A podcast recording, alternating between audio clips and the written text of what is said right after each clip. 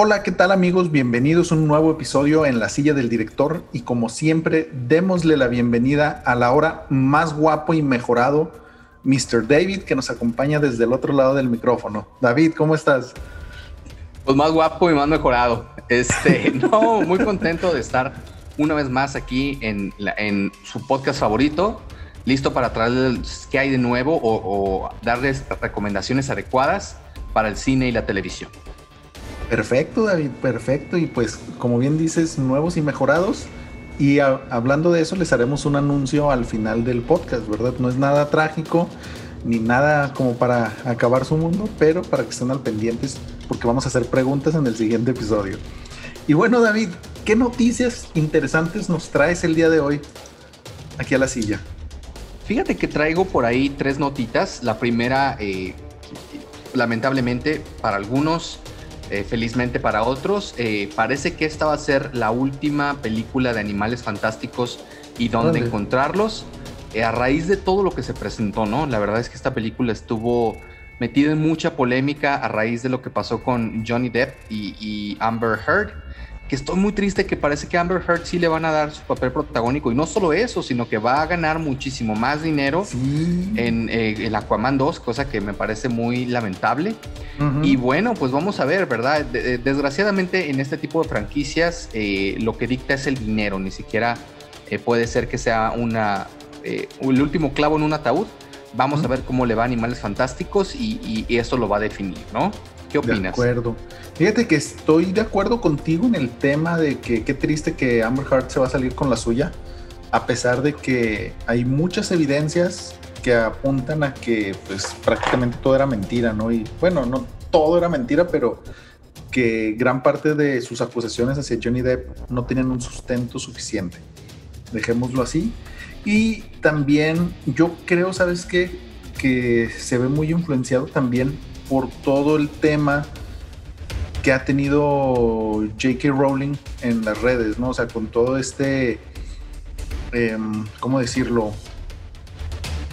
Sí, pues esta batalla de tweets, digámoslo así, donde no ha salido ella muy bien parada sobre el tema de diversidad sexual, eh, la gente trans y todo este tipo de cosas, que pues sabemos que a Hollywood le importa mucho quedar muy bien con, con toda esa demografía, ¿no? Y pues obviamente J.K. Rowling no, no ha sido muy amigable, digámoslo así. Entonces yo creo que estas son dos, bueno, yo creo que son tres cosas las que están afectando mucho. Estas dos que ya mencioné y que también creo yo que le, está pasando algo muy similar a lo que sucedió con Star Wars en Disney, ¿no? O sea, como que no tenían un, un trazo muy firme de hacia dónde deberían de ir y pues este conflicto de ideas pues ha generado que no tengan un box office muy eh, atractivo, creo yo.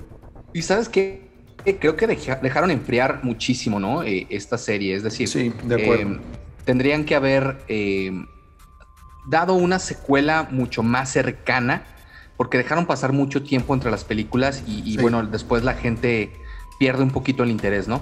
Y bueno, antes de pasar a la siguiente nota, dinos, ¿tú nos traes alguna nota esta semana? Sí, mira, yo traigo una nota que sé que va a haber poca gente que le interese, pero sé que a ti no te gusta mucho ese tema, pero son dos notas que se confabulan en una sola, ¿no? Y una de ellas es que el cirujano que atendió a Lady D el día de su muerte, eh, acaba de dar una entrevista después de, pues, o sea, la única entrevista que ha dado él referente a Lady D. Y esto también va con otra nota que justo estaba viendo, donde hay un escritor que está haciendo una novela, entre comillas, sobre la familia real y revela cuál es la razón del distanciamiento entre los hermanos, ¿no? Este William y Harry, si no me equivoco.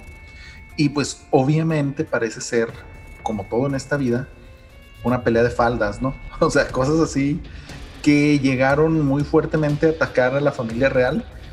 Pero lo traigo a la silla porque, pues obviamente ustedes saben, si nos han estado siguiendo, que yo soy súper fan de la serie de The Crown, que pues, es impresionante lo que están haciendo con ella, pero ya se están acercando, ahorita ya van como en el 92, 93 en el año.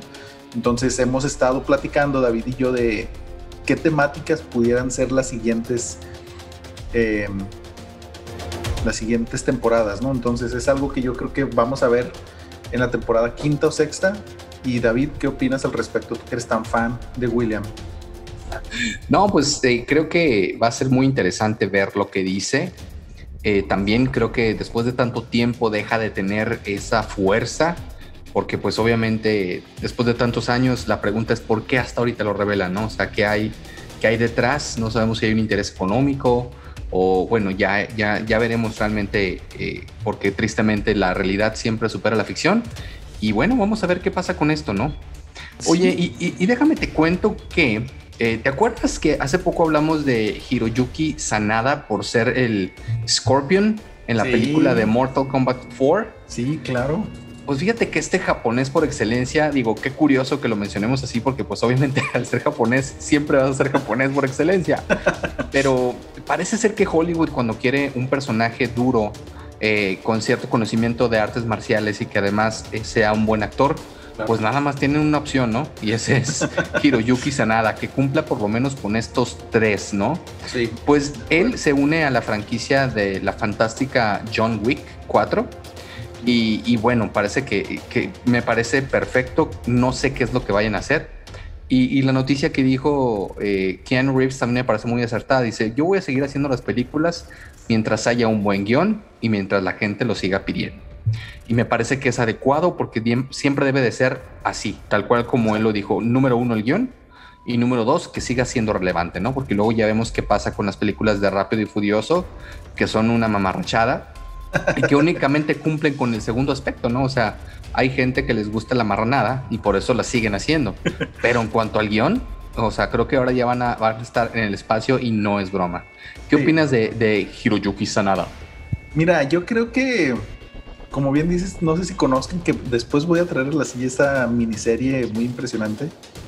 Uno de mis personajes ficticios, bueno, no sé qué tan ficticio sea, favoritos, creado por mexicanos, es el famosísimo Álvaro Santiago, de esta maravillosa serie de YouTube. Eh, ay, güey, se me fue el nombre, ahorita me acuerdo. Pero el chiste es que este güey tenía una frase muy cierta que ahorita con lo que tú dices me refrescó la mente, ¿no? Y es, si la gente quiere mierda, dale mierda a la gente, ¿no? O sea, con eso de eh, las mamarrachadas y todo esto. El Verguillas, la serie se llama El Verguillas. Maravillosa serie que después voy a hablar de ella porque es una, una joya, ¿no? Y, sí, como bien comentas, Hiroyuki Sanada a mí me parece un excelente actor eh, dentro de todo el mundo japonés que se ha venido precisamente a estos rumbos, a estos lados, a hacer eh, cine, ¿no? Y muchos tal vez digan, pues, ¿quién es ese señor? Lo pueden recordar como uno de los japonesitos líderes en El último Samurai con Tom Cruise. También, bueno, este personaje no es tan conocido, pero en Speed Racer también sale, que es una joya. También creo que salió eh, como tres segundos en, en, Infinity War, ¿no? Sí, sí, creo que sí sale también en Infinity War, sí, cierto. No creo que sea Endgame. Bueno, una de esas dos. Sí, no, tienes razón, es en Endgame. Cuando, cuando sale otra vez el personaje de Hawkeye y se enfrenta a un malo japonés, pues obviamente es contra él y sale cuatro segundos. Sí, sí, sí. También sale en 47 Running, que es donde eh, coincide con, con Keanu Reeves, que esta película no fue tan bien recibida, pero a mí la verdad sí me gustó mucho. También sale Lost y en, en temas de serie yo lo asocio más con Westworld tiene un arco argumental impresionante, pero bueno, como dices, a ver qué nos trae esta, esta cuarta entrega y yo concuerdo con Keanu Reeves, ¿no? O sea, mientras el guion siga siendo bueno y la gente siga queriendo verlo, que hagan todo lo que quieran, ¿no? O sea, ya lo habíamos platicado también de el universo expandido con The Continental y no sé qué más van a meter, pero no, súper bien, súper bien. Yo lo apoyo completamente. Muy bien, Isra. Y bueno, yo para cerrar las notas que traigo, fíjate que acaban de anunciar que van a hacer una secuela de Nobody. ¿Te acuerdas de esta película que hace poquito eh, hablamos de ella aquí en la silla? claro. Y que yo decía que era, era, pues, una película interesante, era un poquito calcada lo que hacían John Wick, pero que me dejó eh, con un sabor de boca amargo porque yo me esperaba una historia diferente por lo que mostraban en los trailers. Claro. Finalmente yo critiqué esta película porque aunque la fisicalidad del actor fue buena, pues realmente nunca se vio peligroso, ¿no? Y aquí lo comparábamos, incluso tú decías, bueno, pues tiene casi la misma edad de Jason Statham, pero pues Jason Statham, o sea, lo ves afuera y te parte tu madre, o sea, nomás de verte, ¿no? Sí, sí. Y el otro señor pues sigue teniendo cuerpo de, pues de un señor que va a la leche el domingo ahorita, ¿no? va con, con chanclas y calcetas. Tristemente, eso es lo que parece, ¿no? pero bueno, vamos a ver qué, qué, nos puede ofrecer esta franquicia eh, en esta segunda etapa. Creo que la película primera fue Palomera. Vamos a ver eh, cómo desarrollan este mundo, ¿no? Sí, completamente de acuerdo. Hay que esperar a ver qué es lo que traen. Y no sé si también, justo lo que decía Keanu, iba relacionado, o sea, pues obviamente un mensajillo por ahí, no sé, que mantengan un guion interesante para este tipo de, película que realmente, pues, prácticamente con una competencia directa a lo que está haciendo él, ¿no? Con John Wick. Entonces esperemos y siga. Discúlpame, pero John Wick no tiene competencia. Ay, cabrón. Sí, no, no, completamente de acuerdo. completamente de acuerdo, pero bueno, a ver, a ver qué nos trae esta segunda entrega, ¿no? Y yo para terminar, David, en nuestra amada sección de noticias, tengo algo que sé que te va a emocionar, te va a conmover y vas a llorar de alegría. Y esto es el rumor de, Christopher Nolan, supongo, ¿no? Algo maravilloso de él. Probablemente sí, porque esto parece sacado de tus peores pesadillas. O sea, en Inception se pudo haber sacado tal jalada. Porque supuestamente Disney se ha asociado con grupo Chespirito para producir una nueva versión del Chavo del 8. Ahora sí, con niños de verdad, no con señores de 70, 80 años batallando para meterse en un barril. David, cuéntanos de qué manera te emociona esta noticia. Qué desafortunado por muchas razones. Y, a ver, y quiero ser claro y voy a tratar de ser como dijo el maestro Peterson, Jordan Peterson, precise with my words. Voy a ser preciso con mis palabras. En primer lugar, va a ser muy complicado porque el éxito que tuvo el chavo en México y en Latinoamérica, específicamente en Argentina y en Brasil, tiene que ver con la pobreza y la manera de mostrar eh, eh, un sufrimiento que, tenía eh, pues Latinoamérica, ¿no? O sea, esos valores y, va a ser muy difícil que, pueda conectar con un público anglosajón. La verdad, no veo cómo pueda conectar. Además de que la temática pues es de los 70 ¿no? O sea, va a ser muy difícil traer eso ahora me parecería más como un homenaje a algo que hicieron como por ejemplo en la serie esta de, de One Punch Man, en, One Punch Man sacan el personaje de, un personaje de, Chavo del 8, el, no, no recuerdo cómo se llama, que tenía el chipote chillón. El, Chapulín Colorado. El Chapulín Colorado. Hay una referencia muy clara en, One Punch Man y eso me parece adecuado. Ya sacar una serie, por las características que digo, lo veo muy difícil. Pero bueno, pues vamos a ver cómo, cómo le va. ¿Tú qué opinas de esto? Mira, yo también tengo mis sentimientos encontrados porque sí, es muy cierto lo que dices y no sé por qué yo tengo esta percepción siempre, o sea, siempre que, bueno, gracias a mi trabajo he conocido gente de muchos países de Latinoamérica. O sea, gracias a mi trabajo conozco gente de Argentina, Brasil, Europa, Japón, viene. Sí, un poquito, un poquito. Pero, eh, o sea, siempre que me presento con ellos es sí, el chavo del 8. Y yo siento que en Latinoamérica tienen una mejor percepción del Chavo del Ocho que nosotros mismos como mexicanos jóvenes tenemos, ¿no? Y yo concuerdo completamente contigo en ese tema de que la temática eh, ya no sería tan aplicable, creo yo, a menos que hagan algo. Eh, no sé si han visto notas del co-living en la Condesa, que básicamente es una, es una vecindad, pero con nombre acá más cherry para que no se sientan tan gacho, pues supongo. Pero sí, la verdad no creo que... Que, básicamente para nuestros amigos de, de, Nueva Zelanda y de donde más nos siguen de Perú, eh, Hay, una, hay una colonia muy nice en México y, para verse nice eh, se juntan como 27 amigos para vivir en una casa y entre todos pagar la renta y hay güeyes, tres güeyes durmiendo en el baño. Eso es lo que más o menos es la idea, ¿no? Sí, y no, no se burlen porque yo en mis épocas de Ciudad de México aplicaba algo, no, no tan extremo, pero pero más o menos, ¿no? Y sí, no, no es lo más conveniente para, para nadie, ni para tu salud mental. Pero sí, no, no creo que llegue más. A lo mucho, no sé si estén haciendo algo como tipo Netflix, que es sacar contenido local, por así decirlo, que vaya, o sea, enfocado a cierto público, en este caso México, Latinoamérica, lo que sea. Pero pues a ver, a ver qué sucede, ¿no? Porque, bueno, todos sabemos cómo Florinda Mesa protege con uñas, dientes y abogados los derechos del Chavo del Ocho, ¿no? Pero bueno, ya veremos. y, y, como un pequeño paréntesis, eh, ya que concluimos las notas, ¿no te parece muy curioso que parece que hay una competencia entre Netflix y Amazon de a ver quién saca la serie mexicana más culera? O sea, realmente es así una competencia de que no, yo puedo sacar algo mm, todavía peor a lo que tú sacaste. todo, esto, todo esto por una ley que metió México de que ah, a fuerza si quieres estar en México tienes que sacar este, series, sí. Pero, híjole, qué bárbaro. O sea, son risas de Eugenio Derbez de que se cae del camión y me caí del camión y... O sea, así de estúpido está el humor que ponen, eh, a mi parecer. Mira, yo creo que como bien comentabas ahorita, sí, que John Wick no tiene competencia, yo creo que Amazon Prime, esperamos si nos estén escuchando y nos patrocinen, eh, yo creo que no tienen competencia porque después de sacar una serie de ¿cómo se llama? Esta serie de los Derbez haciendo un road trip. O sea, ese es como que. Ese es el John Wick de, las series mexicanas, güey. O sea, sin competencia, ¿sabes? Y sí, no, tristemente esperemos si Disney Plus no entre a ofrecernos tales mamarrachadas. Como Oye, es que fíjate que vi un pedacito de una serie que sacaron con unos comediantes mexicanos que los encerraban de Derbez. Y por ahí alguien me recomendó. Dijo, no, vela, está muy gracioso. Y es tristísimo, güey. Tristísimo porque hay comediantes que yo respeto y que me dan risa.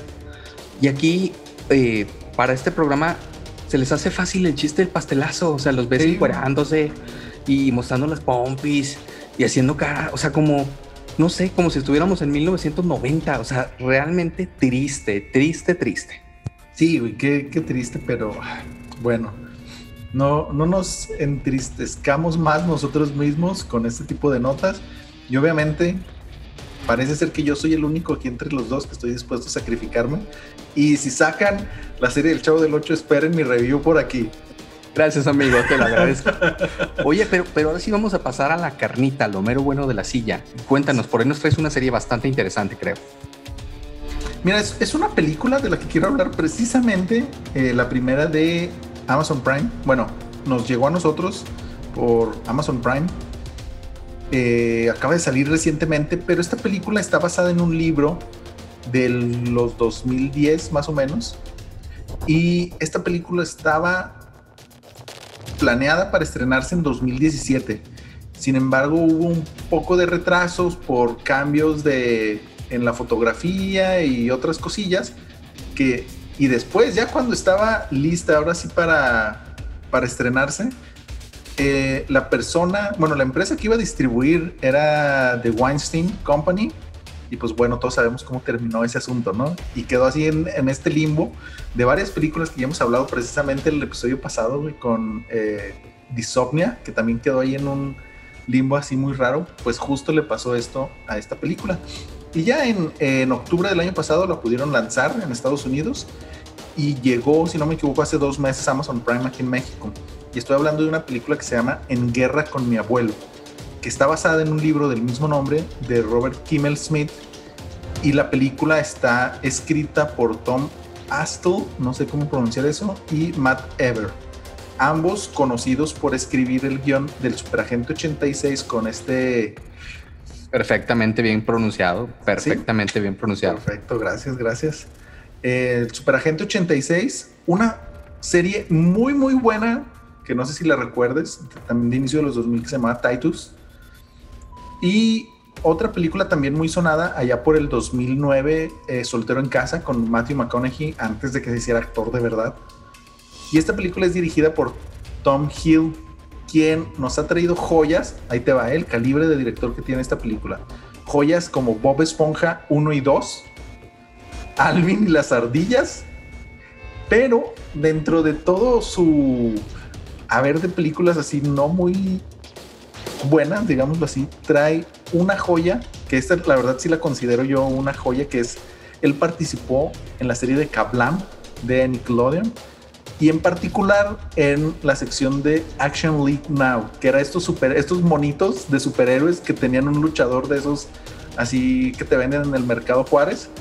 Tenían a Molten ¿te acuerdas? Sí, es lo que te iba a decir, Molten que es un monito que su poder era derretirse y un buzo que su poder era meterse en el retrete. Y creo que había uno desnudo, ¿no? Un, tipo He-Man desnudo. Eh, o sea, ese, ese es como que yo creo lo mejor que este güey ha hecho en toda su perra vida, ¿no? Pero bueno, en esta, en esta película tenemos grandes actores. Eh, tenemos a Robert De Niro como el, el, abuelo, el actor principal que todos recordaremos por Taxi Driver, El Padrino, The Deer Hunter y ya más reciente Irishman, que ahorita tengo un comentario al respecto. También tenemos, que se me hace muy raro, a Christopher Walken, es este señor que únicamente de pararse y existir te da miedo, pues aquí es una película de un poco de comedia. Tenemos a Uma Thurman, como la hija de Robert De Niro, que todos recordaremos como los pies favoritos de Quentin Tarantino. También ha participado en, Kill Bill y en Pulp Fiction, ¿no? Eh, y pues bueno, esta película tiene un argumento muy sencillo, ¿no? Eh, nos cuenta la historia de Ed Marino, que es eh, Robert De Niro, es un señor de la tercera edad, prácticamente tirándole la cuarta. Y pues bueno, recordemos que Robert De Niro ya tiene entre 77 y 80 años, ¿no? Entonces, este señor está teniendo problemas en adaptarse a un mundo moderno y más tecnológico lo que le lleva a meterse en problemas por pelearse en un centro comercial después de intentar usar las cajas de autocobro. Esto lo lleva a tener problemas con la ley, se fractura una pierna o le pasa algo en la rodilla, no recuerdo qué. Entonces, esto hace que su hija Sally, interpretada por, eh, por Uma Thurman, decida llevárselo a vivir con ella y su familia. Pero para esto tienen que pasar varios cambios importantes en su casa, ¿no? Ya que Ed, el abuelo, o sea, eh, Robert De Niro, tomaría la habitación de Peter, uno de los hijos de Sally, y a él lo mandarían al ático, ¿no? Todo empieza bien hasta que en el ático, entre goteras, ratas, murciélagos, empiezan a atacar a Peter y él decide declararle la guerra a su abuelo para poder recuperar su cuarto. Esa es la, primicia, ¿no? Pero después de dos días de diálogos, entre comillas, y bromas pesadas por parte de Peter a Ed, el abuelo, él decide seguirle el juego y empezar a contraatacar, pasando desde destruir unos tenis Jordan que eran así súper apreciadísimos por el morrillo, hasta poner jugos explosivos en, su mochila y el punto de no retorno, güey. Fíjate que aquí todos los nuestros escuchas de, no sé, menores de 20 se van a sentir identificados. Destruirle su castillo en el Minecraft, el mismo que había estado trabajando durante los tres últimos años, ¿no? O el abuelito, sin saber usar los cajeros de autocobro en la tienda comercial, se hace un perfil de Minecraft y va y le rompe todo el castillo un día de escuela normal. y también podemos observar cómo Ed trata de acoplarse la vida en esta nueva familia, ¿no? en esta casa ajena, donde ahora él tiene que respetar las reglas de su, de su hija, lo que vendría siendo un cambio total a lo que él estaba acostumbrado. ¿no? Y obviamente vemos un desarrollo de estos personajes donde al principio se odian precisamente por esto y al final terminan uniéndose como una bonita familia y ese es el mensaje, ¿no? La guerra es mala, todos salen dañados y no hay nada más importante que la familia. David, ¿qué opinas al respecto de esta película? Pues varios puntos, fíjate que bien interesante, creo que la última película que hablamos de niños por ahí era la de Brujas, que yo la destrocé porque era una muy mala película, entonces qué bueno que traigamos otra película para recomendar para los jóvenes y para los niños. Eh, sí, lo de Robert De Niro es algo bien interesante, fíjate, porque ya tiene 77 años y su carrera ha dado un giro, pero me parece muy interesante cómo lo ha hecho él, pasar de ser un actor dramático y de algunas mm. ocasiones de acción, ahora hacer comedia y no lo hace mal, o sea, me parece algo adecuado, él sigue haciendo estos papeles porque obviamente difícilmente lo puedes meter ya como un gángster a sus 77 años, entonces pues qué bien por Robert De Niro, sigue siendo un gran actor, ¿no? Me llama la atención el, cast, eh, es un gran cast de esta película. Y la pregunta obligada para ver si la vemos o no, ¿cuántos Christopher Nolans te merece? Mira, yo le daría tres Christopher Nolans, porque no es muy buena, pero me sacó varias risas muy interesantes, güey. O sea, a pesar de que Pues bueno, los que vieron Irishman, precisamente lo que comentas, David, de que no, ya no te lo imaginas a Robert De Niro como un gángster. No sé, yo me reí mucho en esa película una vez que Robert De Niro saca un güey de su tienda y le empieza a tirar patadas, entre comillas. Y que dices, güey, eso se ve súper falso. Pues eso se ve más creíble que varias de las cosas que Robert De Niro hace en esta película. Pero me divertí mucho. Eh, me hizo reír muchas escenas de Robert De Niro y Christopher Walker, ¿no? Citando Molotov, no está muy buena ni tampoco está muy gacha la peli. Entonces, ¿podemos decir que está palomerona? Sí, sí, sí, sí, palomerona, completamente. Excelente. No, pues muy recomendable, amigos. Ya saben, si ustedes tienen hijos, esta es una buena película para pasar un fin de semana y creo que está en, sus cines favoritos. Estamos esperando que Cinépolis o Cinemex nos patrocinen aquí en la silla del director. Por favor, ya es hora. Oye, Ra, y traigo una película que hemos platicado mucho de ella durante mucho tiempo. Incluso dijimos cuándo lo iban a estrenar y ustedes, amigos, ya estarán pensando cuál es. Hoy les voy a hablar de A Quiet Place 2, un, lugar en el silencio. que curiosamente, fíjate, en, en, español de España la tradujeron de manera correcta porque A Quiet Place es un lugar silencioso. Pero me gustó mucho cómo lo tradujeron aquí en, Latinoamérica. Un lugar en silencio me parece algo adecuado. Pero bueno, vámonos, vamos de lleno. Cuando Un lugar en el silencio se estrenó, John Krasinski nos, nos, sorprendió a todos, ¿no? Nadie esperaba que fuera tan buen director y guionista, pero mucho menos que la película fuera tan entretenida. La secuela no tardó nada en realizarse y estrenarse, tan solo un par de años si tomamos en cuenta que debió haber salido el año pasado, ¿no? Pero bueno, todos sabemos que la pandemia este, nos retrasó la vida a todos, ¿no? Sí, sí, sí. Ahora, ¿qué tanto valió? Eh, ¿Valió la pena la espera? Y la respuesta es sí, sí valió la pena. Un lugar en el silencio 2 retoma la historia justo en el momento que la primera parte la dejó. Evelyn y sus tres hijos, Regan, Marcus y el bebé, buscan un lugar seguro después del ataque masivo de monstruos que vimos en la primera película. Pero este cambio de escenario nos hace darse cuenta que la desconexión que tenían con el resto del mundo es bien importante y ahora es muy diferente, ¿no? Recordemos que ellos estaban como en una especie de hill apartados de todos y tenían todo hecho, ¿no? O sea, tenían comida, tenían por ahí este, incluso pasadizos que, tenían con arena para no hacer ruido, eh, tenían sus casas, tenían una casa arriba, tenían un lugar donde ellos estaban abajo para cenar, o sea, tenían todo listo, ¿no? Y a partir de la muerte del personaje de John Krasinski, pues bueno, ahora todo cambia, ¿no? Bueno, el principal problema que yo le encontré a un lugar en el Silencio 2 es que es más, un poquito más de lo mismo, creo que sigue la misma narrativa. Al igual que la primera parte, la trama se desarrolla en un tiempo muy breve. Además, comienza exactamente en el lugar que se quedó. Todo esto hace que parezca la misma película cortada a la mitad, pero los arcos narrativos y el estilo son una continuación casi exacta, no veo un cambio tan marcado. Esto es bueno porque podemos volver a disfrutar la historia eh, eh, en esos elementos excelentes que nos gustaron mucho de Un lugar en el silencio. Pero también es aburrido si esperamos ver algo narrativamente diferente o mejor, ¿no? Pareciera que los guionistas calcaron los plot points o giros de tuerca de la primera para hacer esta película, incluso la introducción y el desenlace se sienten muy similares, Israel. Entonces, bueno, ese es un poquito el problema que tengo con ella. Fíjate que en esta película, sin dar spoilers, hacen, hacen un flashback, ¿no? Eh, entonces vemos el personaje de John Krasinski vivo y esto es muy interesante. De hecho, a mí me hubiera gustado, yo no soy guionista, obviamente, pero me hubiera gustado que, que a lo mejor aún la primera parte de la película la situaran como lo hicieron en esta película y la mayor parte de la película es, hubieran mostrado qué fue lo que pasó, porque te muestran una pequeña cachito de, la película de cuando llegan estos seres extraterrestres y es muy emocionante. De hecho, para mí es la mejor parte de la película y lo pum, se acaba. Entonces te quedas con ganas de, de saber cómo hicieron para lograr todo eso, ¿no? A lo mejor hubieran desarrollado todo eso y al final hubieran podido cerrar el narco narrativo que hicieron en los últimos 10 minutos. Realmente no es una historia eh, muy complicada en ese sentido. Pero bueno, continuamos. Ahora tenemos poco tiempo para conocer a los pocos personajes nuevos y también la película asume que ya conoces y ya te enamoraste de la familia, de la familia perdón, Abbott Regan. Eh, Regan toma un papel aún más importante aquí, pero Emily Blunt sigue siendo fabulosa y fuerte, realmente es una gran actriz. Por su parte, Cillian Murphy se integra con un personaje que a veces se siente como un suplente de Lee Abbott, ¿no? O sea, de, John Krasinski.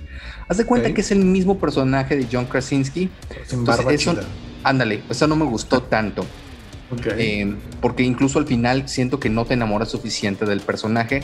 Eh, pero fue un buen cast porque todo el mundo lo identifica por Peaky Blinders. Entonces es como que, wow, el actor de Peaky Blinders, ¿no?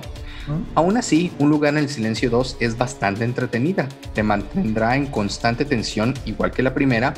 Y hay un par de secuencias llenas de acción que son bastante memorables, ¿no? Sobre todo esta parte del flashback me pareció increíblemente fantástica.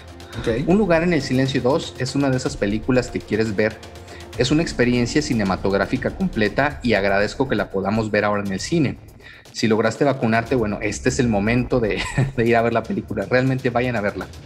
Y aunque no hay muchos detalles sobre la expansión de, este universo, porque por ahí anunciaron que ya van a, ya van a hacer una tercera película, Isra, y va a ser un spin-off totalmente, va a ser dirigido por eh, Jeff Nichols, que lo recordamos por esta película que hizo de Mod en el 2012. Entonces va a ser muy interesante qué es lo que van a hacer, ¿no? Y con esto se supone que John Krasinski perdón, concluye la historia de la familia Abbott en esta tercera parte que no sé cómo le vayan a poner, seguramente si son los ucranianos, un lugar aún más silencioso o alguna cosa así. Pero seguramente los números van a ser muy buenos. Eh, lograron 48.4 millones en su primer fin de semana, entonces estoy seguro que esto va a tener una conclusión satisfactoria. Y ahora sí, Ra, ¿qué opinas de esta gran película? Mira, David, estoy anonadado porque bueno, yo no he podido ver esta película por diferentes cosas de temas de vida de adulto no, no he podido ir y sobre todo, o, no sé David, ya Cinepolis ya solucionó su problema con las plataformas o todavía están en los ochentas. Fíjate que incluso mandaron un correo pidiendo disculpas y ya puedes bajar la, la, app nuevamente. Necesitas bajar una actualización y ya se solucionó. Pero lo que yo hice fue que me fui directamente a al sitio en línea y el sitio en línea sí te permite hacer las compras. Ok, de acuerdo. Sí, porque eh, semanas anteriores, para nuestros amigos y que tengan un poquito de contexto, intentamos ir a ver, eh, ¿cómo se llama? The Conjuring, el Conjuro 3 iba a ser nuestro reencuentro, amigos. Después de años de no vernos, nos íbamos a dar un gran abrazo, nos íbamos a ver a los ojos y decir, la silla del director está aquí. Pero no, Cinépolis no lo quiso así. No lo quiso. Gracias, Cinépolis. Patrocínenos, por favor, para ver si así nos quitan este enojo. y eh, pues no pudimos, no pudimos concretar la compra. Y qué bueno que ahora sí ya se puede. Y prometo ir próximamente a ver esta película porque la primera parte, que fue una de las primeras películas que comentamos aquí en el podcast, justo para el especial de Halloween, yo también concuerdo contigo en que es una experiencia cinematográfica maravillosa, ¿no? O sea, estar en el mood, estar en silencio como los personajes deberían de estar. Eh, y una trama me parece muy interesante, pero sobre todo la forma en cómo tocan y llevan la película es magistral. Yo tampoco creería que John Krasinski sería capaz de hacer algo así, ¿no? Después de estar años y años y años dándonos eh, una comedias muy interesantes y recomendables, fue una gran sorpresa.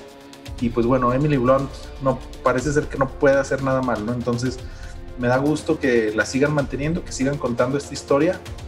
Eh, me agrada mucho la incorporación de Killian Murphy y también de un güey que se llama, bueno, yo siempre lo pronuncio como Digimon, que es, este, es Digimon, no sé cómo pronunciarlo, Digimon Honso, no sé. Digimon, ponle. El Digimon. Que es el, hombre afroamericano mamadísimo con la barba gris de, toda la vida. Lo identifican en Guardianes de la Galaxia. Él sale así como al principio, como un güey mamadísimo afroamericano, fácilmente identificable. Sí, completamente de acuerdo. Entonces me da gusto la incorporación de ellos dos.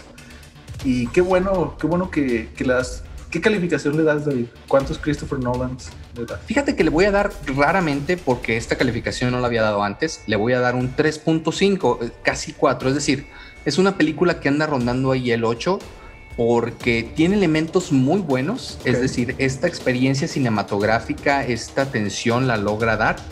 Pero siento que lo más flojito ahora es el guion porque sientes que es una historia muy similar a lo que pasó en la primera parte y si entiendes la evolución de los personajes, muchas de las cosas que vivieron no tendrían por qué vivirlas, ¿no? Es decir, ya tendrían que haber aprendido de, eso, ¿no? Otra cosa, me parece muy loable eh, el arco de, de, la niña, ustedes que tendrán la oportunidad de ver esta película, qué padre arco. O sea, son los arcos que deberían de darle a las mujeres. Es una mujer fuerte, es una mujer inteligente, es una mujer con mucha valía, eh, valiente, padrísimo. Esos son el tipo de personajes que hacen realmente eh, buenos a, un personaje femenino. Me, gustó mucho lo que hicieron con el arco de esta niña, que además actuó muy bien. Y bueno, es una película muy recomendable, Palomera. Sí le daría la estrellita de recomendación del Mr. David Palomera. perfecto, perfecto. Muy bien, pues ir a verla, ¿no? Y eh, qué bueno que se mantiene en este rango aceptable, digámoslo así, de, en comparación con la primera, ¿no? Entonces, amigos, ya saben, tiene recomendación Mr. Dave para que vayan a verla. Y pues esperemos a ver, a ver que, que ya te juro que me urge, me urge ir a ver esta película. Y que acuérdate que estamos a ver juntos la película de Scarlett Johansson, ¿eh? Ahí va a ser nuestro reencuentro, no me ah, vas a quedar mal. No, no, no, eso sí. Oye, y ahora sí, cuéntanos qué nos traes para cerrar eh, tu participación el día de hoy en la silla. Mira, normalmente, y es algo que me han comentado en nuestras redes sociales, les gusta mucho cuando te hago preguntas y no sabes ni, ni qué decir. Porque pues obviamente ellos mismos se pueden sentir identificados así que, ay, ahora que le van a preguntar, pues nunca le atino, entonces pues a ver qué, a ver qué, qué me saco. Pero esta ocasión te quiero hacer una pregunta, pero está un poco rara, porque no va dirigido tan fuertemente, porque no, no se me ocurrió qué hacer y ahorita vas a entender el por qué. No sé si pudieras decirnos, David, ¿cuál consideras tú que es tu película italiana favorita y La vida es bella no la puedes meter? ¿Por qué me quitas a La vida es bella? No, no se Porque no, güey, es. No, no. Es la que muchos diríamos por no conocer de más cine italiano. Fíjate que son muy pocas las películas italianas que he visto últimamente. El cine italiano tuvo su auge por ahí en los años 80. Los western spaghetti fueron eh, quizá lo principal que trajeron al mundo. Y me quedaría con alguna de esas películas que, que ahora son cine de culto porque ahora las ves y son realmente chistosas. Pero quitando La vida es bella, eh, son muy poquitas las películas que han llegado acá. No es como el cine francés que ha logrado trascender y que todas las, todos los años saca dos, tres películas muy buenas no es el caso con los italianos. Exacto, sí, tristemente, o sea, porque sí tiene eh, películas muy interesantes, pero como bien dices, eh, no muy recientes, ¿no? O sea, igual, o sea, hasta parece que nos ponemos de acuerdo, güey. En nuestro primer episodio yo hablé sobre una película italiana que se llama Suspiria, pero es del 77. Del señor Argento, claro. Sí, sí, sí, pues es del 77. Y ya más reciente, salvo precisamente eh, La vida es bella, no tengo alguna referencia de algo que haya llegado fuertemente de este lado de, ese charcote tan gigante que nos separa. Pero te pregunto esto porque precisamente te voy a hablar de una película italiana que está dentro del top 10 de Netflix, justo el fin de semana que estamos grabando, que es el fin de semana del 20 de, de junio. Feliz Día del Padre a todos los que nos están escuchando y son papás, o los que se sientan papacitos también. Y esta película se llama Seguridad. Eh, está basada en una novela de Stephen Amidon eh, del mismo nombre, pero está adaptada por Peter Chelson y Amina Grenzi, creo que se pronuncia. Y está dirigida por el mismo Peter, ¿no? Quien nos ha dado películas como Hannah Montana, así random, una que se llama Bailamos con Richard Gere y J-Lo, que ahorita J-Lo está de moda porque ya anda ahí con Batfleck de nuevo. Y yo creo que lo único interesante que pude ver en mi investigación sobre este señor es una película que se llama Serendipity del 2000. Te dirán, te dirán muchas mujeres, no, papacito, perdón, pero es al revés. Batfleck está de moda porque anda con J-Lo. Entonces al tiro, porque pues, ya ves que tenemos también hay muchas, mucho público femenino que sigue a la silla del director. Sí, sí, sí, no, discúlpenme, pero Batfleck tiene su lugar en, en el corazoncito de todos. Y te digo, la última película que yo creo es lo que me parece lo más eh, rescatable es una comedia romántica del 2000 que se llama Serendipity, que en México obviamente no le pusieron nada relacionado con eso, y se llama Señales de Amor, con John Cusack y Kate Beckinsale. Pues esta película italiana, te voy a decir los personajes porque no creo que conozcamos mucho de, los actores. Sale eh, Roberto Santini, interpretado por Marco de Amore. Claudia Santini, que es su esposa por... Eh, y esto me parece súper restatable. Lo mejor de la película es esta señora, que se llama Maya Sansa. Y ustedes sabrán que Sansa es uno de mis personajes favoritos de la serie de Game of Thrones. Ah, yo lo odié tanto a Sansa. Quería que la mataran tantas veces. Hasta que ya por fin agarró valía por ahí de temporada 6. Sí, después haremos un especial de Game of Thrones, porque es justo y necesario. Y por último, eh, Fabrizio Bentivoglio. Estos son como que los personajes principales de esta historia, ¿no? Y te cuento un poco de lo que va. Seguridad nos cuenta la historia de un pueblito en Italia llamado, llamado perdón, Forte dei Marmi, súper popular en el verano con playas bellísimas, pero en invierno, cuando los días se acortan y las noches se alargan, la mayoría de los habitantes se van del pueblo. Queda muy poca gente y luce bastante vacío.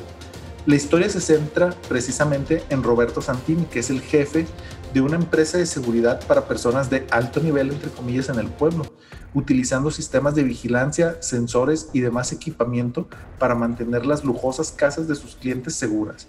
Y que además, al igual que en nuestro episodio anterior que hablé de eh, este señor también tiene serios problemas para conciliar el sueño.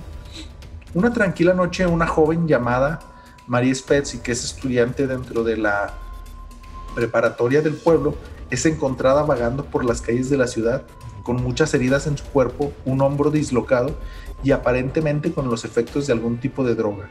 Y su padre es rápidamente culpado. Sin embargo, Roberto, que es antiguo amigo de Walter Spazzi, que es el padre, no está tan convencido e inicia una investigación por su propia mano. Tenemos también una trama familiar que involucra a Roberto, su esposa, que es interpretada por Maya Sansa, y una hija eh, pero bueno, ellos, tanto Roberto como su esposa, tienen ciertas rencillas porque él le fue infiel alguna vez y de ahí se empezó a, separar la familia, ¿no? Y aparte la esposa de él se está lanzando para alcaldesa del pueblo, apoyada por uno de los personajes más poderosos del mismo, ¿no? Que es, se llama Curcio Pilati, que tiene un extraño Poncio Pilati. Te juro que en cuanto escuché dije, este güey va a ser el malo. por, el puro, por el puro nombre, pero no voy a decir spoilers. Eh, quien tiene una extraña manera, este señor, de reaccionar ante el tacto de las personas, que ya, si se animan a verla, lo descubrirán. Esta familia prácticamente está en separación, que nos presenta también a la hija que se llama Ángela, que tiene una relación amorosa con Stefano Tomasi, un novelista prestigioso, entre comillas, que tiene una clase en la preparatoria donde ella va y Ángela tiene una relación amorosa con él. Entonces, todos estos personajes que te comento están involucrados en el misterio de María Spezzi y un secreto más personal que recorre las calles del pueblo desde hace mucho tiempo. Ahora la pregunta es, ¿logrará Roberto vencer sus demonios familiares para resolver este crimen? David, ¿qué opinas al respecto? Híjole, está medio complicada la onda, ¿no? Me, pareció un poquito como a, esta literatura fantástica de 100 años de soledad, no sé, tantas, tanto de mezcla de cosas. Pues está interesante, ¿no? Es, interesante después ver lo que están haciendo en otros países del mundo, no únicamente en Estados Unidos. Me pasó con Lupin, eh, ya salió la segunda temporada y, no sé qué pensar de esta serie, eh, pero bueno, eh, tú la traes hoy en la silla. ¿Qué te parece? ¿Te parece una serie sí palomera como para, para recomendar o por otro lado se queda un poquito floja? Mira, yo le daría, híjole, no quiero sonar tan malo, pero creo que 1.7 es... La pensaste, la pensaste. Sí, quería darle menos, pero pero no quiero verme tan, tan villano porque pues algo bueno... No, entonces sabes que entonces ya entra en Carmen Salinas, o sea, le puedes dar muchos Carmen Salinas y significa que está dentro de un rango aceptado, o sea, le puedes dar cinco Carmens que equivalen a casi un Christopher Nolan. sí, algo así, porque es que sabes qué, o sea, la primicia es muy interesante. O sea, empieza, creo yo que empieza bien, pero tiene este ritmo medio lentón que está bien para cierto tipo de películas, pero yo creo que en misterio, como lo quieren manejar, no es lo adecuado. Y aparte, justo cuando iba viendo la película me recordó mucho a otra serie muy, muy buena, que ahorita te voy a decir cuál, porque creo que esta tiene un problema muy grave y es que no te, no, no llegas a sentir empatía por ninguno de los personajes. Eh, no llegas a entender las motivaciones que tienen, salvo de Roberto en cierta parte, que es este investigador, por querer él tratar de descubrir o de hacer notar que su antiguo amigo es inocente. Pero aquí también entro yo en un conflicto porque pues este güey, o sea, otra cosa hubiera sido que este güey hubiera sido eh, detective o algo así. Porque él... Oye, pero ya ves lo que le pasó a, a Pedro, este, también a, este, ¿cómo se llamaba? este, Pedro Infante, su personaje, que también era inocente. Pepe el Toro. A Pepe el Toro. sí, güey, este, pues algo así. algo así, sin dar tantos spoilers. Eh, pero sí, o sea, este güey, al ser únicamente el, jefe de una empresa de seguridad, pues no puede él resolver nada. Si él investiga y luego tiene que ir con la policía y luego la policía va y dice, ah, pues puede ser, déjame, voy a hacer yo también mi investigación. Entonces como que ese personaje no estuvo bien planteado, creo yo, desde el inicio. Luego empiezan, como bien decías, a meter tramas que quieren hacerte parecer o dudar de ciertas cosas que están sucediendo, pero no lo sientes de esa manera. Y te comentaba que esta eh, película me recuerda mucho a la historia de, bueno, la película original se llama Los hombres que no amaban a las mujeres, que está basada en un libro del mismo nombre, que es, si no me equivoco, mm, sueca, creo, y que el maravilloso David Fincher hizo una adaptación en Estados Unidos que se llamaba La chica del dragón tatuado, porque va más o menos en el mismo esquema de que es un pueblito no tan conocido, no tan... Eh, no es un pueblo mágico, así como aquí en México, de Viesca, cosas así, ¿no? Que está repleto de turistas, sino que eh, como que se siente muy aislado el tema y que es, creo yo, lo que quisieron hacer en esta película, pero no lo lograron. Y luego también con esta investigación donde en la película de, de Blue Beast, de los hombres que mandan a las mujeres, eh, pues también la persona que está investigando es un escritor, entonces realmente no tiene este poder de, de lograr algo, entre comillas, con sus investigaciones, pero es apoyado por la maravillosa Lisbeth Salander, que es una hacker así de nivel non plus ultra, o sea, Anonymous le, se les viene guangas. Y Morpheus. Sí, sí, algo así, o sea, Lisbeth Salander, yo estoy convencido que está conectada a la Matrix, pero ya lo platicaremos después porque es una película maravillosa, Entonces yo creo que quisieron hacer algo similar, porque si no me equivoco el libro salió, de este güey salió en el 2010 y eh, los hombres que no amaban, no amaban a las mujeres salió en el 2004, entonces quiso hacer algo muy similar, siento yo, pero no le llega al nivel, entonces eh, no la vean. en resumen, no lo recomiendo. Correcto, amigos. No, bueno, pues es una serie interesante, sigue siendo tendencia, está en el top 10 de Netflix. Pero bueno, sigan nuestras recomendaciones. Es una serie que no, pues le damos por ahí Carmen Salinas y un punto cinco Christopher Nolan. No es suficiente. Y bueno, Isra, déjame ahora te platico de, lo bueno. de una serie maravillosa que yo estaba esperando y les voy a hablar hoy de la gran serie de Loki. Eh, realmente yo estaba esperando esta serie eh, con mucha emoción y por fin ha llegado el momento, ¿no? Una serie que recupera al dios del engaño, interpretado magistralmente por Tom Hiddleston. Que fíjate que muy curiosamente, pues, no mucha gente sabe que Tom Hiddleston audicionó para el papel de Thor. Pero hizo muy buena, muy buena audición. De hecho, por ahí la pueden ver en YouTube. La verdad se la rifó, pero pues lo ves y tiene pues no un cuerpo muy, muy de dios nórdico, que digamos, ¿verdad? Entonces dice él que cuando vio que entró Chris, dijo, no, o sea, definitivamente no va a ser para mí.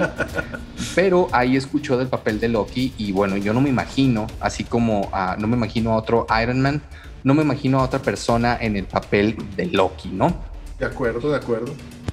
Y bueno, después de lo sucedido al personaje en Vengadores Endgame, donde pudimos ver que, que muere, pero que bueno, hay ahí por ahí un rayito de esperanza, no voy a negar que a priori era la que más me llamaba la atención, ¿no? Una impresión que ha confirmado ya que salieron eh, estos episodios y que ya los he, disfrutado. Y estoy hablando obviamente de los arranques de Scarlet Witch y, Vision y la de Falcon and the Winter Soldier, que esta era la serie que yo más esperaba y que realmente es una mejor serie que las dos anteriores, ¿no? Órale. Una cosa que me llamó la atención de las dos anteriores series del MCU para Disney es que las dos series muy localizadas en sus protagonistas daban este paso adelante para terminar de convertirse en quienes estaban llamados a ser, ¿no? Así termina realmente el arco de estos dos. A su manera podría decirse que se trataban de pequeñas pausas dentro del universo cinematográfico Marvel para centrarse en una historia con implicaciones mucho mayores, ¿no? Es decir, hacían como que un pequeño paréntesis para hacer crecer a los personajes y una vez que veamos las películas sepamos en dónde están en este momento, ¿no? De acuerdo. Y fíjate que bien interesante porque en el caso de Loki perfectamente podría acabar todo encaminado de una manera similar pero mucho más importante, ¿no? Pero bueno, apenas vamos en, los primeros episodios para, para, ver realmente qué es lo que va a pasar. Incluso el, propio Kevin Feige ya ha adelantado que tendrá un impacto mayor que las anteriores, una frase que seguramente eh, tendrá mucho que ver eh, con la parte del marketing también. Pero si nos fijamos únicamente en la premisa, resulta difícil no acordarse de la película esta viejita de Time Cop. ¿Te acuerdas? De Policía en el Tiempo. Una oh, de las películas más recordadas de Jean-Claude Van Damme. y que es la base de la serie realmente en cuanto a la premisa, que es la existencia de una especie de funcionarios encargados de que no haya alteraciones indebidas en el flujo temporal que creen nuevas líneas temporales. Para que no se escuche muy científico, digamos que son los policías del tiempo, ¿no? Okay, okay. El primer episodio de la serie se centra en explicar las implicaciones que esto tiene, buscando conectar la necesidad del propio protagonista y que asuma su nueva situación con el hecho de que, eh, pues antes él, él era eh, como que el más importante y él se va dando cuenta de que pues realmente nada de lo que hizo importaba dentro del gran esquema de las cosas, ¿no? Eso lleva a que la conexión de Loki con, la, con otras películas del universo Marvel sea mucho más estrecha, con constantes referencias a lo que ha sucedido al personaje interpretado, una vez más, como ya lo dije, con brillantez por Tom Hiddleston. Esto podría haber llevado a una sobrecarga expositiva que, que, provocara que el espectador nunca se metiera con lo que está sucediendo, pero la verdad es que ahí Michael Waldron, que es el creador de la serie, ha sabido muy bien cómo utilizar las fortalezas de la serie a su favor no por casualidad Marvel volvió a confiar en él para ser uno de los autores del guion de la fantástica película que esperamos de Doctor Strange in the Multiverse of Madness. Ok, interesante. Por un lado, siempre fue una delicia ver a Hiddleston como Loki, con esa actitud de caballo entre lo caprichoso y lo arrogante, algo que el, actor vuelve a abordar aquí, pese estar en una situación diferente, más sumisa por las circunstancias digamos que es menos mordaz, pero a la vez eh, agradeces que ves el crecimiento que tiene el personaje y eso es algo que Marvel ha sabido hacer muy bien, porque sus personajes van creciendo. Incluso en la última película de Thor, vemos como Thor ya no le cree nada, ¿no? Y con las películas pasadas veíamos cómo volvía a caer en sus trampas. Bueno, algo similar sucede con Loki y es refrescante ver cómo van creciendo los personajes, ¿no? Habrá quien crea que eso le quita identidad, eh, perdón, eh, entidad a la serie. Eh, pero bueno, la verdad es que está muy bien estructurada, el guion es, maravilloso y estamos seguros que va, a jugar un papel fundamental en la fase 4 del universo de Marvel, ¿no? Esta serie directamente. También ayuda a tener un reparto muy bien elegido, hasta el punto que solamente se han necesitado dos episodios de Loki para que el dúo formado por Hiddleston y Owen Wilson, que es maravilloso, Isra. Owen Wilson está en un papel que parece que fue eh, escrito desde los cómics directamente para él, lo hace increíble y, provoca mucha risa el verlo. O sea, Owen Wilson eh, es de esos personajes que te caen bien con solo verlo. Dicho de otra forma, Loki nos recuerda mucho al mejor Marvel, ¿no? Eso será una buena noticia para algunos, mientras que para otros seguramente preferirían que el estudio probase realmente cosas diferentes con el formato serie. En mi caso creo que, creo que está haciendo un uso impecable del mismo sabiendo dar eh, eh, entidad individual a cada uno de los episodios y haciendo un gran uso del recurso de los cliffhangers para crear la necesidad de seguir viendo qué es lo que va a suceder en el siguiente episodio. Creo que son maestros en ese sentido y la verdad es que Loki se ve mucho mejor que, la última serie de, de, Falcon and the Winter Soldier. Al final la clave de todo es que Loki entra también como tomarse un refresco bien frío aquí en Torreón a plena hora de calor, para que más o menos, bueno, o una cervecita, depende de, cada quien, ¿no? O agua, porque ya ven que Cristiano luego se enoja.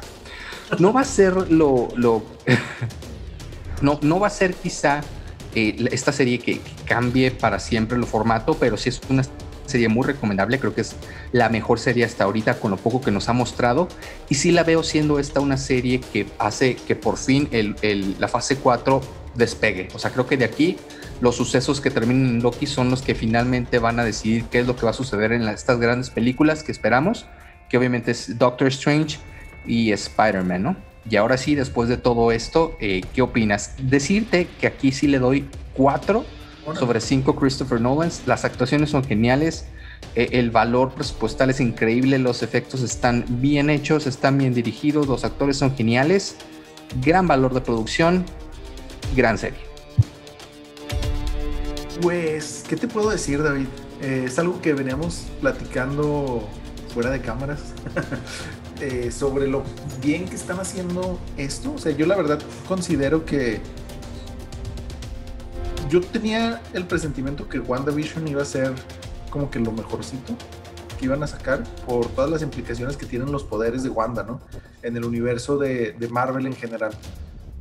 Pero como que se quedó, como bien dices, justo ahí en un punto intermedio como para tratar de desarrollar los personajes, pero no sé qué tanta eh, ¿cómo decirlo? ¿Qué tanta repercusión vaya a tener en el universo cinematográfico, ¿no? De Marvel.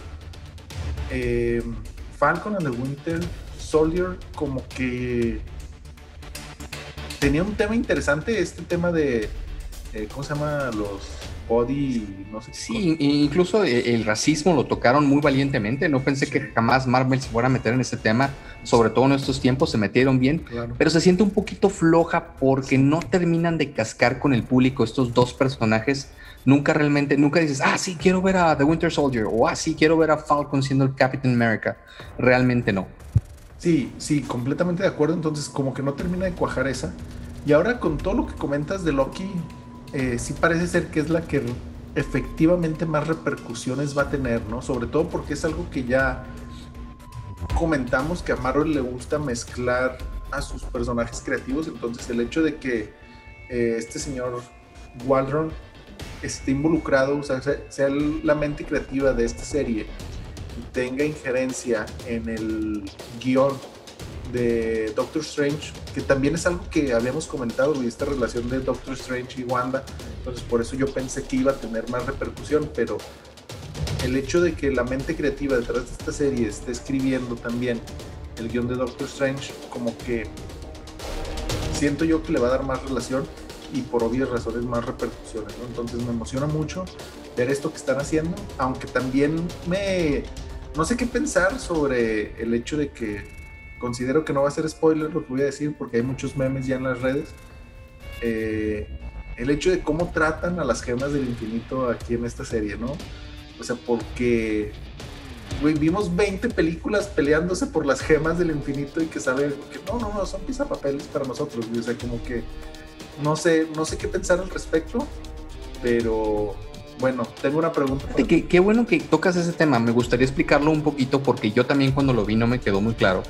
Pero hay una serie de videos que me gustan mucho que se llama New Rockstar. Se los recomiendo. son bastante geeks esos videos. Los pueden buscar en YouTube. Donde hacen un análisis profundo de los episodios y explican un poquito qué sucede, ¿no? Y, las gemas del infinito siguen siendo tan poderosas como siempre. Ahí lo que explican es que realmente lo que sucede es que dentro de este intervalo de mundos, por decirlo así, dentro de esta cápsula donde se desarrollan los time cops o los policías del tiempo, por ponerles alguna, algún nombre, pues dejan de tener eh, el poder, es decir, estando ahí. Si están dentro de alguna realidad, pues siguen siendo estas eh, piedras eh, con poderes infinitos, ¿no? O sea, digamos que únicamente no funciona. Es como si metes este, una pistola dentro del agua, por decir algún, algún ejemplo burdo, ¿no? Entonces es bastante interesante y, está muy padre ver a Loki como el maestro del, engaño, ¿no? Que recordemos que solo hay un maestro del engaño más grande, más grande que Loki, que es el Superman en algún tomo. Seguramente ha de ser eh, mucho más engañoso que Loki.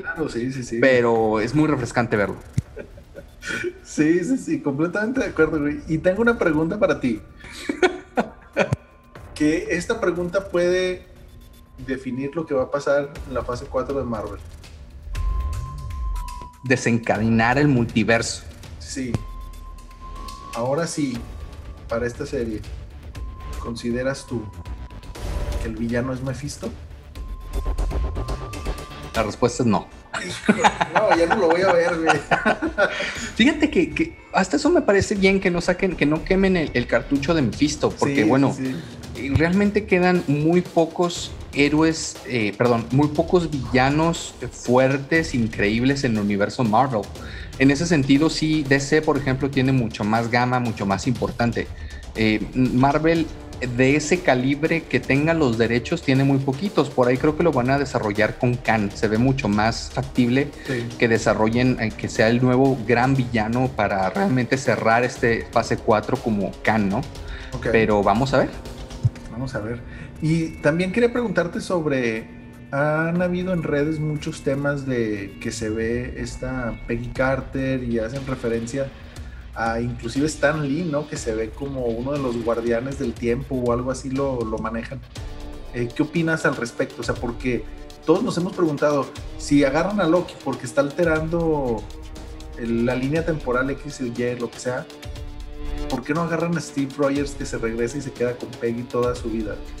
que está bien interesante porque en uno de los episodios, no recuerdo si es en el 1 o en el 2, cuando va saliendo Loki en uno de los pasillos, se ve que traen este, agarrada a Penny Carter.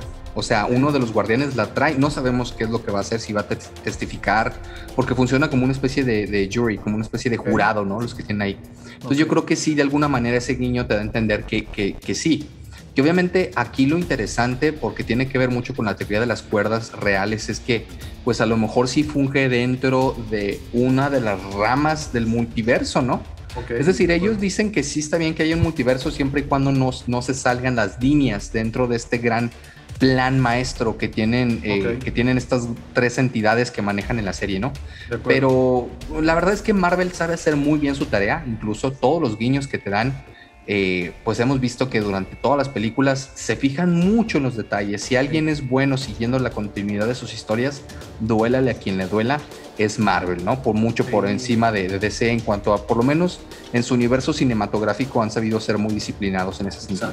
Sí, de acuerdo. Y bueno, David, ya para cerrar este tema, ¿qué calificación le das? Fíjate que le doy un, sólido 4 sobre 5 Christopher Nolan. muy, bueno. muy bueno, muy recomendable. Y ahora sí se viene el momento de las fanfarrias, porque nos traes un anuncio que va a cambiar el multiverso de las personas que siguen la silla del director. Sí, tenemos un aviso muy importante. Eh, vamos a tener un cambio. David, este es su último episodio y vamos a invitar. no se crean, no, no, no, no. David y yo, de aquí es el final en, la silla. Hubieran visto la cara de David. no me llegó el memo, pero bueno. no, este, vamos a hacer un cambio en nuestras redes sociales en las siguientes semanas. Eh, tuvimos ahí obviamente un conflictillo con los temas un poco más delicados con Mr. Zuckerberg y qué podemos y qué no podemos publicar. Entonces, estamos con un tema de un poco restringido, digámoslo así, nuestras redes sociales y pues vamos a hacer un cambio ligero que les iremos avisando las siguientes semanas, pero eh, ahora sí con el soporte y el apoyo de una persona profesional en el ramo para no volver a cometer estos errores tan graves que nos limitan nuestra, qué tanto podemos publicar en Facebook, ¿no? Básicamente. Entonces es eso, eh, les iremos avisando en los próximos días en nuestras mismas redes sociales, abriremos una página nueva y los redirigiremos para allá, para que por favor... Muy pronto esperen el Patreon con contenido especial para que nos puedan apoyar, espérenlo en los próximos episodios. Claro que sí, y pues bueno David, esto es todo por mi parte, no sé si quieras agregar algo más para nuestros amigos. No, no, pues muy contento con los cambios. Igual ya no estoy yo aquí el próximo episodio porque parece que ya Isra ya consiguió 10 más. Pero muchísimas gracias. que tengan un excelente día, amigos. Gracias por escucharnos en la silla. Chao. Síganos en nuestras redes sociales todavía el día de hoy, la silla del director, Facebook, Twitter, Instagram. Y nos estamos escuchando la siguiente semana en un episodio más de la silla del director. Hasta luego.